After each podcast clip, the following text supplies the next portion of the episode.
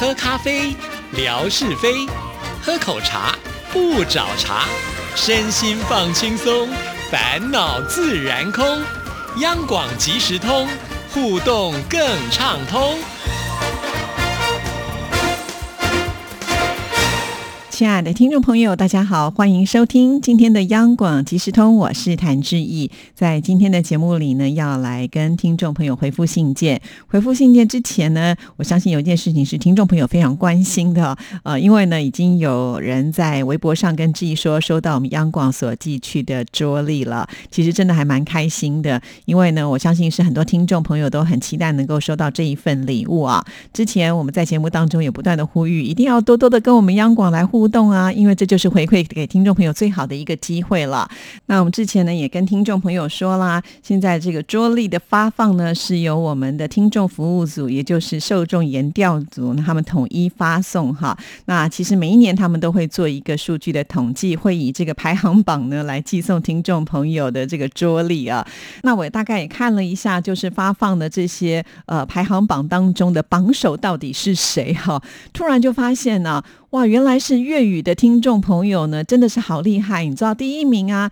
他的这个呃收听报告数啊，跟他的信件加起来是将近三百则，哎，我的天哪！啊，他信件虽然没有写的这么多，但是呢，他的那个收听报告数呢有两百多则啊，所以再加上呢，他这个信件就将近三百了，可见呢，这位听众朋友哇，真的是超级忠实的啦哈。那另外我也发现呢，就是我们很多的听众朋友同时听国语节目，也听粤语节目。啊啊！所以他们的名单呢就出现在粤语当中，像是乐祥啦，还有我们的冰冰啊，他们寄来的信件呢都超过五十封哎！哇，我突然好羡慕粤语的节目主持人有这么多的信件可以回哦。那客语的部分呢，也就是信件加上收听报告数呢，也超过七十封哦！哇，所以我觉得呃，这两个语言的这些第一名的朋友们都是超级超级厉害的啦！哈，那回到我们国语节目的呃听众朋友的信件，似乎好像。就比较没有像其他语种的这些听众朋友来的这么的热情。我看了一下，好像第一名大概是四十多封左右啊。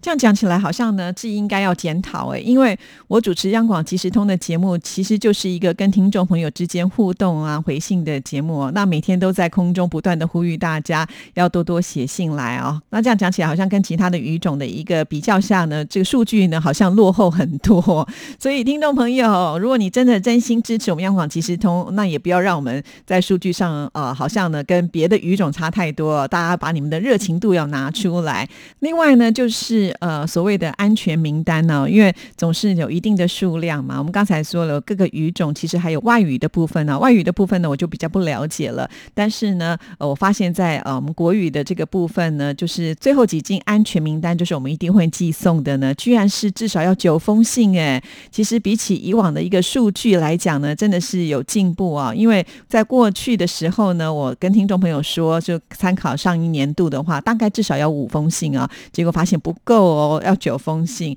那也许听到这里，很多听众朋友就说：“哈，那怎么办？我都没有写到这么多的信件。”那听众服务组其实也是很人性化的在规划啊。他们也有跟志毅说，呃，如果呢有些朋友们经常在微博上有跟志毅互动的话呢，其实会有开放一些名额啊。那好在呢，我们这个微博呢，其实也有一种统计的功能，可以看看得出。来啊，就是呃，一直都有跟记忆互动的名单到底有哪些？那我也把这些名单呢，已经交给听众服务组了。所以，如果你经常有在记忆的微博当中来按赞留言的话呢，呃，应该是也可有机会可以收得到哈。所以也关心一下，注意一下自家的这个信箱，最近是不是会有这个挂号的通知哦？其实志毅当然在这里是很希望我们的每一位朋友都能够得到啊，因为我们在制作这个桌历的时候都很用心，而而且印。制的都相当的精美，我相信很多听众朋友也都有搜集的习惯哈，所以呃，这个东西呢，就算是过了这一年之后，这些照片呢，这些内容，我都觉得还是很值得呢，继续的收藏保存着。所以呃，记得如果你一个月写一封信，一年也不过就十二封信件，听起来也不是说多么的困难嘛哈。比起我们刚才前面讲的客语有七十封的啦，粤语的第一名呢，更是啊，这个收听报告数加上信件呢，是将近三百哎，平均不到两天他就传来一封哈，所以这个好令人佩服啦。当然我不是说要所有的听众朋友去拼那个第一名啊，但是至少我觉得多多跟我们互动是非常重要的哦。好，那我们现在就来回复信件了，要来看的也就是我们的模范生乐祥所写来的信，呃，这是他在十二月三号所写来的。你好，志毅姐，最近写信的听众朋友好多啊，听到大家的来信，感受到大家对于央广即时通节目的热热情，很感动。今天听到了新疆王秋玲的信件，其中呢，他提到因为有做挡箭牌，所以我没挨多少训。我想秋玲可能在驾训学校的同学，经常在学车的过程当中犯错，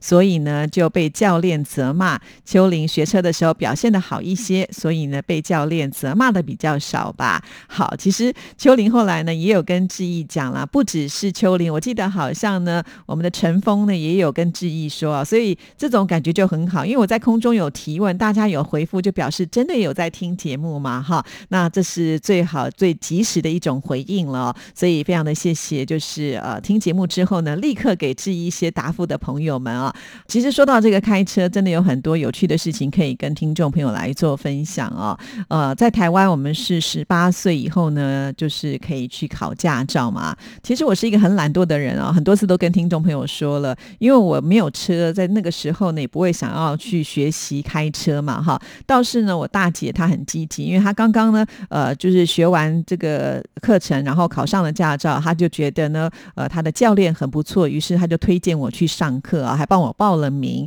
那既然报了名之后呢，我就趁着好像应该是学校放寒假的时候呢，就去呃学习开车。那我一进去这个驾训班的时候呢，教练看到我就问我说：“你以前有没有开过车？”我说：“没有。”然后又继续问问我说：“那你会不会骑机车？”我说：“不会。”他就很高兴啊，他就说：“这样的学生他最喜欢了哈。”其实我那时候不太懂为什么他会比较喜欢这样的学生。这样的学生不是什么都不懂，要重新开始学比较麻烦吗？后来我才知道，原来在考驾照的时候呢，真的有一些小技巧。这个技巧不是说你要学到这个开车多么的精细、多么厉害的技术，反而是呢，教练会跟你讲说，你注意到这个点对到了什么地方之后呢，你的方向盘呢要往左或者是往右打几圈，然后呢就用这样的方式就很容易过关了。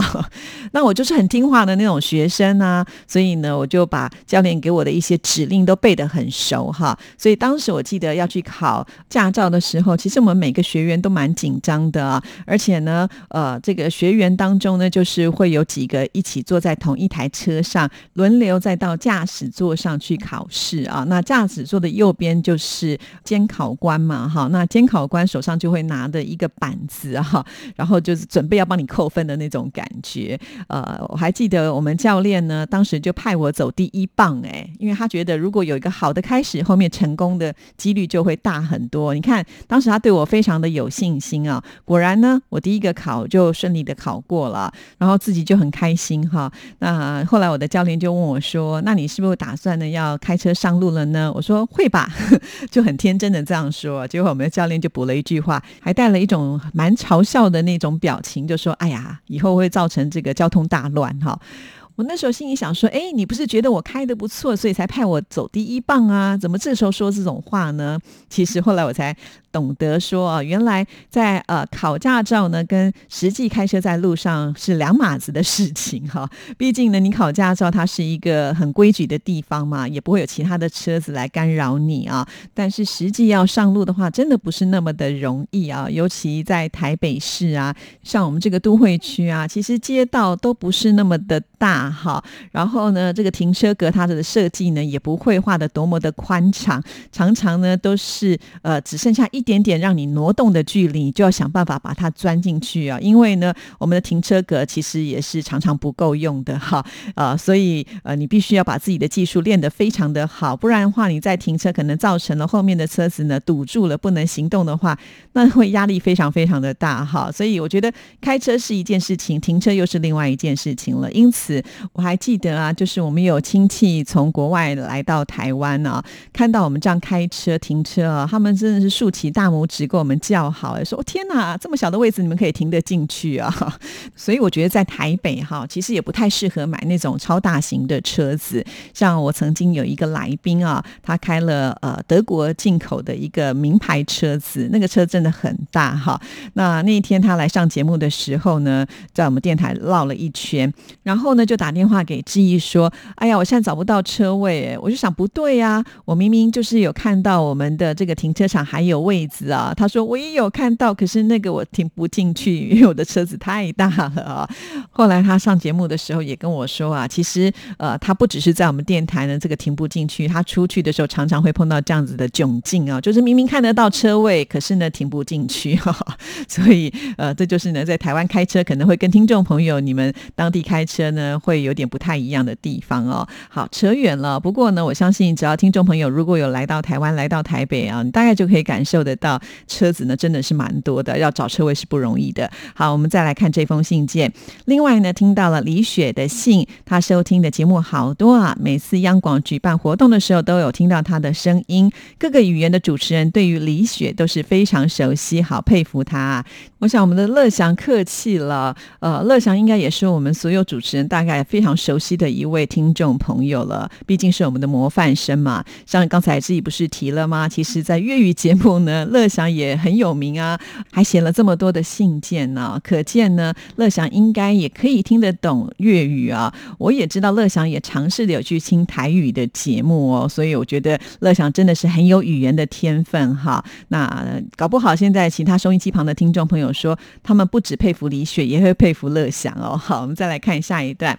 上周看到新闻说，明星高以翔在大陆录制节目时晕倒，结果心跳停止而离开人世，真的好可惜。好多的明星在半夜里还需要录制节目，好辛苦啊！希望明星们也能够保重自己的身体，避免不幸的事故发生。我还记得，就是这个事件发生的那几天吧，哈，在微博上面，哇，随时会不断的跳出呃新闻啊，很多的听众朋友其实也都为高以翔感到难过，哈，毕竟呢，呃，这么年轻，才三十五岁，尤其呢，他的外形看起来是这么的阳光，看起来非常的健康，任谁也没有想到，录制一个节目，居然呢会夺走他的性命，哈，这的确是令人非常伤心，而且是很遗憾的一件事。情哈，因此我觉得工作过劳这件事情真的应该值得被重视的。其实不只是在演艺圈，呃，我也曾经在其他的行业当中有听到这样的讯息哈。即便呢，他不是在户外，然后呢要不断的消耗他的体力哈，因为像呃高以翔呢，他因为在跑步的过程当中支撑不住了嘛哈。那我也曾经听过，就是类似像电脑工程师啊，他们的工作量也很大哈，即便只是坐在电脑面前。呃，不断的去消耗他的脑力，哈啊，在很专注的过程当中，也许一不小心趴下来就这样走了。我们也听过类似像这样子的一个情况啊，可见啊，这个工作的时数呢，真的是要稍微控制一下啊。其实像我们劳基法也有规定啊，就是劳工呢要工作多久就必须一定要休息，不可以加班超过多少的小时啊。但是因为很多人呢，其实是很执着在自己的工作上面，往往一做的时候就会一发不可收拾哈。那这样的事情呢，等到以后要来后悔就会来不及了。因此，我们应该要多多的关心一下自己的身体的状况。即便可能你是需要长期抗战的去做这一份工作的时候，恐怕呢还是要呃找一些时间做一些空档的休息。你都应该呢要起来这个伸展一下、拉拉筋，或者是做做运动哈，呃，帮助呢我们这个循环都能够更好一些。呃，该睡觉的时候呢就去睡吧，吧。好，那该吃饭的时候你也应该要吃饭哈，不要预支自己的体力啊，那这个是很不划算的一件事情，也不要仗着好像自己很年轻、很能熬夜，或者是体力很好，就去做超越自己能够负荷的范围，可是偏。偏我们常常不知道自己能够负荷的范围到底是在哪里嘛，哈，所以我觉得有的时候应该是要用一些工具来帮助自己提醒自己，哈，比方说你可以设这一个呃这个手机的闹钟。你做了多久的时间的时候呢，这个闹钟就会响起来哈，然后就会提醒你说，哎，该起来动一动了，或者去喝个水，去外面走一走啊，呼吸一下外面的新鲜空气什么之类的。其实可以用这样的方式啊。包括像是我们划手机也是啊，我们会觉得划太久之后眼睛都花了啊，那的对眼睛来讲也是一种很大的伤害。所以你也可以在手机里面的闹钟设定啊啊，就看了多久，你的眼睛就必须该休息啊。这个时候就要强迫自己休息，好，不要说啊好像还可以，然后再撑一下，因为你永远不知道撑下去的结果是什么。那我想高以翔的这件事件呢，其实提醒了很多人，同时呢也提醒了这个演艺圈哦，演艺圈的工作真的是非常非常的辛苦啊，这些。艺人他们为了要求表现哈，所以总是希望能够在荧光幕前呈现出最好的那一个状态。但是因为常常他们的工作时数都是非常的长哈，再加上这种所谓的实境秀的录影啊，就是好像随时随地都是摄影机跟着你，你就不能就稍微有点懈怠或者是放松。那这个事件发生之后呢，我想应该也会有一个整顿跟检讨吧。也希望呢这些演艺圈的朋友们哈，就是每一个人能够得到更多的保。障哈，我想啊，每一个人要工作是为了要生活哈，但是没有什么比生命来的更重要哈，所以呃，自己要爱惜。当然，我们也希望能够多一点鸡婆心，去关心周遭的别人。如果当别人很累的状况，他不自，我们是不是也应该来帮助他，提醒他，让他呃能够适时的得到一些休息？因为我们不希望呢，再看到有另外一个遗憾的事情再发生了啊。所以呃，请大家都要。好好的尊重自己的身体，好好的爱护自己哦。好，那我们再来看这封信的最后一段。这两天还看到新闻说，香港著名的作曲家李小田先生病逝了，好难过啊！李小田先生的名字如雷贯耳，好多经典的作品都是是他创作的，真的是多才多艺。我小时候特别喜欢电视剧《再向虎山行》，我想广大的听众朋友也都有看过吧？原来这首主题曲也是他谱的曲呢，旋律。特别的振奋人心，现在重听他的作品，感觉都难以超越，代表一个黄金时代。好，我想乐祥在写这封信的时候，应该是有很多的感触啊。尤其乐祥从小就看了很多的港剧，呃，李小田他写了很很多港剧的主题曲，他的代表作品非常非常的多啊，包括了像是《天蚕变》啦，《太极张三丰》啦。大侠或元甲啦，农本多情啊，胭脂扣啊等等啊，都是他的作品。他还曾经因为《胭脂扣》这部电影呢，就获得了香港电影金像奖最佳原创电影音乐的奖项啊。真的是一位才子啊！那也就像乐祥所说的，呃，有的时候这些经典之后呢，很难会有人可以去超越啊。的确是啊，在每个年代当中，就是有这些大师级的人物，他们的作品呢，会影响非常的久远啊。乐祥今天在这封信里面提了两件令人遗憾难过的事情哈，但是这就是人生哈，所以也就是告诉我们呢，我们应该要把握每一个当下哈，因为呃，这个人生无常。我们也不知道呢，谁的终点会在什么时候出现哈？当然不是要我们去多么的悲观看待这一件事情，反而是呢，我们要珍惜现在所拥有的一切哈。最近我在开车听到一个广播啊，那我觉得有一段话呢，真的是说的蛮好的，也想跟大家来做分享。那有一位呢心理咨商师啊，他提到了最近呢，他帮呃一些就是失业的朋友们在做辅导啊。那这些失业的朋友们呢？心里都非常的着急，找了很多的工作都还没有着落啊，所以心理压力非常非常的大。就希望这老师呢来帮他开导一下哈。这老师就跟他讲说啊，你还是放松吧，你就呢呃出去透透气哈，不管到哪里都可以。那甚或是呢，你到一些就是街友会去的地方，也就是所谓的流浪汉会去的地方，你去看一看他们。为什么要叫他去看这些流浪汉呢？他说啊，这些流浪汉呢，他们没有很努力的去过生活，都还可以活得下去。